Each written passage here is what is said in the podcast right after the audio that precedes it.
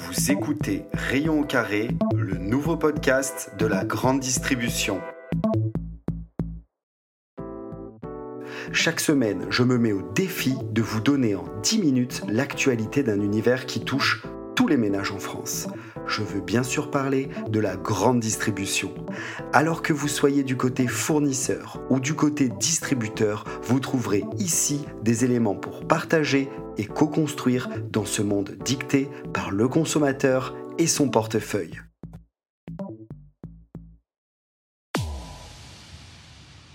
Pour ce premier sujet de la semaine 18, nous allons débuter avec le grand écart. On ne va pas parler GRS aujourd'hui, mais bien de grand écart de prix. Puisqu'en avril, Circana, le nouveau nom de IRI, nous révèle qu'il existe un écart de 23% entre les enseignes les plus chères et les enseignes les moins chères de la distribution en France. Pour vous expliquer rapidement comment cela fonctionne, le cabinet de conseil Circana prend l'écart de prix entre les deux enseignes les moins chères, sans les citer, et les deux enseignes les plus chères, sans les citer aussi bien sûr. On parle bien ici d'enseignes, comme par exemple Monoprix, Casino ou encore Carrefour Market, et non de groupes comme le groupe Casino ou le groupe Carrefour. Il faut toutefois noter que cet écart, même s'il peut vous paraître énorme, 23%, hein, est en train de se réduire, puisqu'au mois de mars, il était de 32%. Le site internet de Linéaire revient sur l'historique des écarts et nous fait savoir qu'en 2010, l'écart entre les enseignes les moins chères et les enseignes les plus chères était aux alentours de 10%. En 2015, on allait plutôt vers 15% et en 2021, le seuil de 20% avait été franchi. Casino et sa stratégie de prio pour faire de grosses remises aux consommateurs est l'acteur majeur qui fait croître cet écart depuis l'an dernier. Même si Circana ne vise aucune enseigne en particulier, il laisse entendre que la réduction de l'écart du mois d'avril est due à un groupe d'enseignes ayant eu un repositionnement important à la baisse. Il suffit de voir les affiches en magasin chez Casino Hyperfrais sur une baisse massive de 21 000 produits du quotidien pour comprendre. Avec un écart aussi important, on comprend pourquoi le client de la grande distribution est de moins en moins fidèle en visitant de plus en plus de points de vente différents, à la recherche du meilleur prix. Le deuxième sujet de ce podcast est le ménage à trois.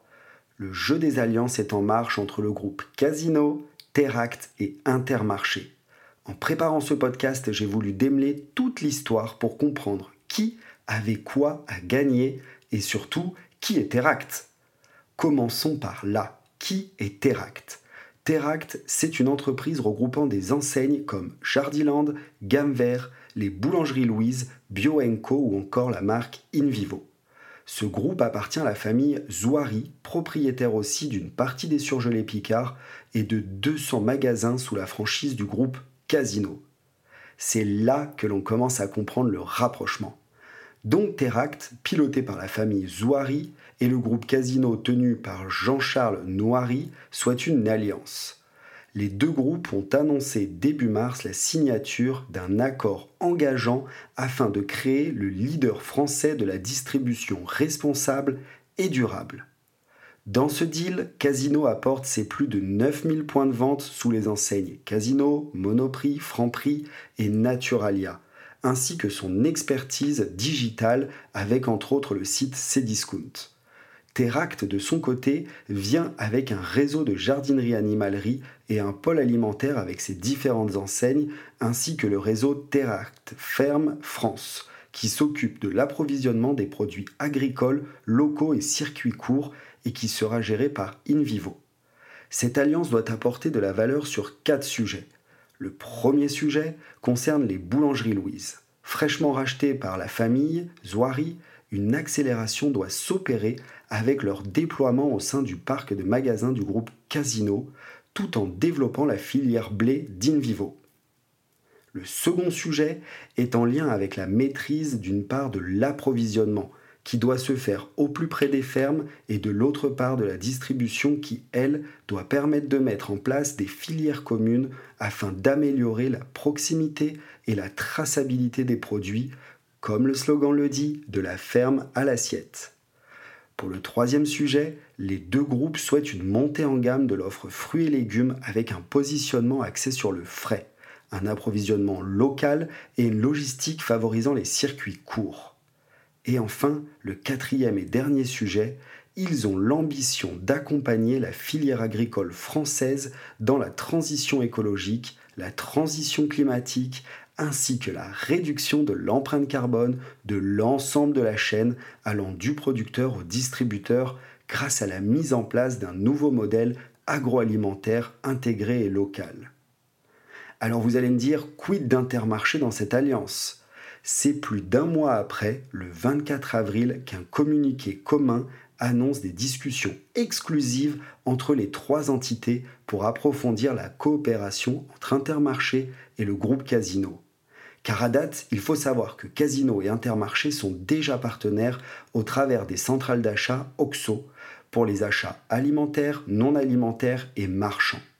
Dans ce communiqué, on apprend qu'il y a un souhait de prolonger cette entente et surtout de bénéficier de la nouvelle alliance Teract Casino pour créer un groupement d'achat des marques de distributeurs alimentaires, favoriser aussi l'approvisionnement auprès des filières marais et boucheries d'Intermarché, qu'ils appellent agro-mousquetaires, ce qui sécuriserait l'enseigne indépendante Intermarché sur de nouveaux débouchés pour sa branche industrielle, car vous le savez, Intermarché est producteur et commerçant. Mais l'alliance ne s'arrête pas seulement à de l'achat de produits. On parle aussi de reprise de magasins casino par Intermarché. En effet, la structure Teract Casino pourrait vouloir céder au groupement Intermarché sur plusieurs années un ensemble de points de vente Casino France représentant au minimum 1,1 milliard d'euros de chiffre d'affaires TTC, ce qui ferait les affaires de Casino pour poursuivre son désendettement. Nous sommes donc à la naissance d'un mariage qui peut rapidement passer de 2 à 3 intervenants et avoir des conséquences sur toute la grande distribution, aussi bien alimentaire que spécialisée en jardinage et animalerie. Notre troisième sujet est la déconsommation.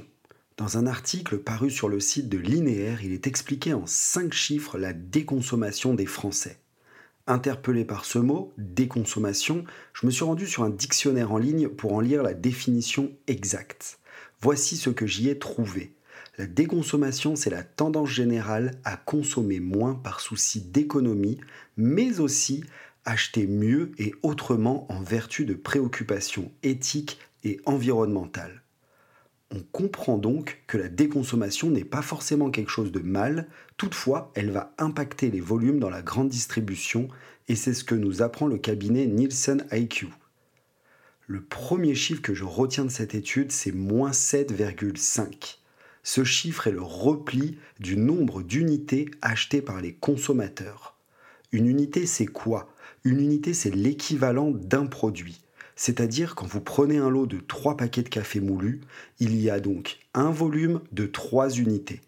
On comprend donc que les Français achètent en moins grande quantité sur les 3 premiers mois de l'année par rapport aux 3 premiers mois de l'année 2022. Le second chiffre est le recul des achats en volume sur le premier trimestre de l'année à hauteur de moins 1,5% en comparaison avec la même période l'année précédente. Nielsen IQ a poussé l'analyse plus loin en regardant où le recul des achats en volume était le plus fort, et ce sont les moyennes villes comprises entre 20 000 et 200 000 habitants qui accusent du plus fort recul des achats en volume de l'ordre de moins 2,5%. Pour rappel, la moyenne est de moins 1,5%. Résumons déjà les deux premiers chiffres. On comprend donc que les Français, durant le premier trimestre 2023, achètent moins en volume et en moins grande quantité. Maintenant, parlons des chiffres en croissance. 81 euros, c'est la moyenne de dépenses supplémentaires par foyer. Voici ce que génère l'inflation au niveau des produits de grande consommation et des produits de frais en libre service sur le premier trimestre 2023. 81 euros.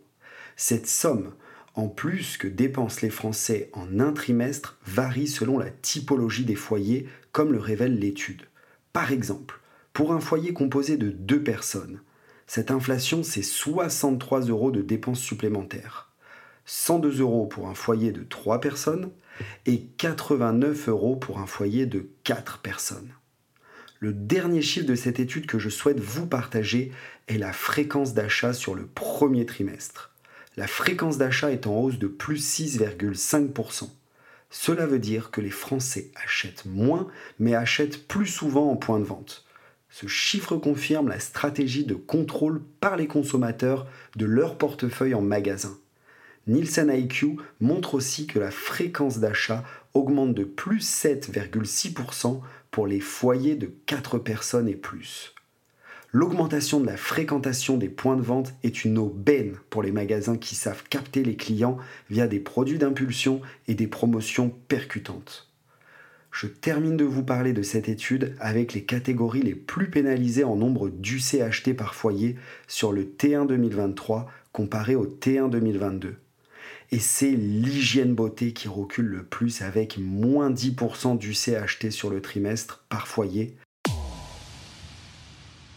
Je voulais finir ce podcast en rendant hommage à un pionnier dans le monde de la grande distribution, évidemment. À Auch, Montpellier, Nîmes, Narbonne, Castres, mais aussi Marseille ou Avignon, l'enseigne Montlore rayonnait il y a quelques décennies.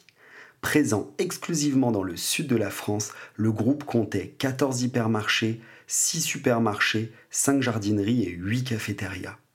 Michel Montlore avait ouvert sa première épicerie en 1958 à Mazamet sous l'enseigne Leclerc.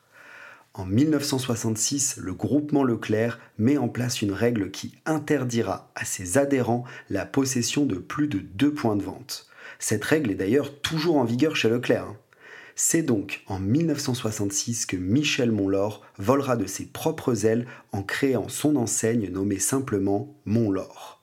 Cet homme a été pionnier lorsqu'il installa le premier hypermarché éloigné d'une ville, à Latte, près de Montpellier.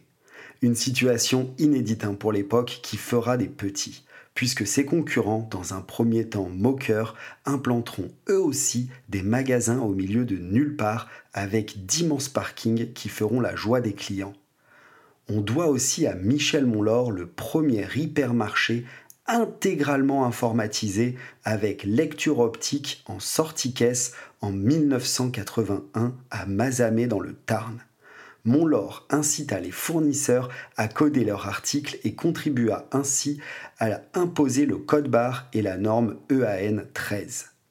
Malgré sa rentabilité passée, le groupe Montlore dépose le bilan en 1991. Ils enregistraient alors un chiffre d'affaires de 4,7 milliards de francs et employaient près de 2900 salariés l'ogre Carrefour rachète l'ensemble du groupe auprès du tribunal de commerce de Montpellier pour un peu plus d'un milliard de francs. Carrefour ne conserve finalement que quatre hypermarchés à Latte, Nîmes, Ballaruc-le-Vieux et Port-de-Bouc qui prennent rapidement l'enseigne Carrefour. Les autres hypermarchés sont revendus et adoptent pour la plupart l'enseigne Mammouth qui deviendra par la suite Auchan ou alors directement vers Doc de France ou en affilié Guyane et Gascogne pour les magasins de Saint-Jean-de-Luz et Hoche. La fin de son entreprise avait été douloureuse pour Michel Montlore. Endetté, il a été condamné à 3 ans d'emprisonnement et 80 000 euros d'amende pour faux et usage de faux, faux bilan et banqueroute. Michel Montlore s'est éteint dans le sud de la France après une vie d'entrepreneur et de politique. Voilà tout pour les actualités de la semaine 18 sur le podcast de la grande distribution. Je vous remercie pour vos encouragements sur LinkedIn au lancement de ce podcast. Je vous invite à laisser un commentaire et noter le podcast et à le faire découvrir à tous ceux qui pourraient être intéressés par le monde de la grande distribution. À jeudi prochain!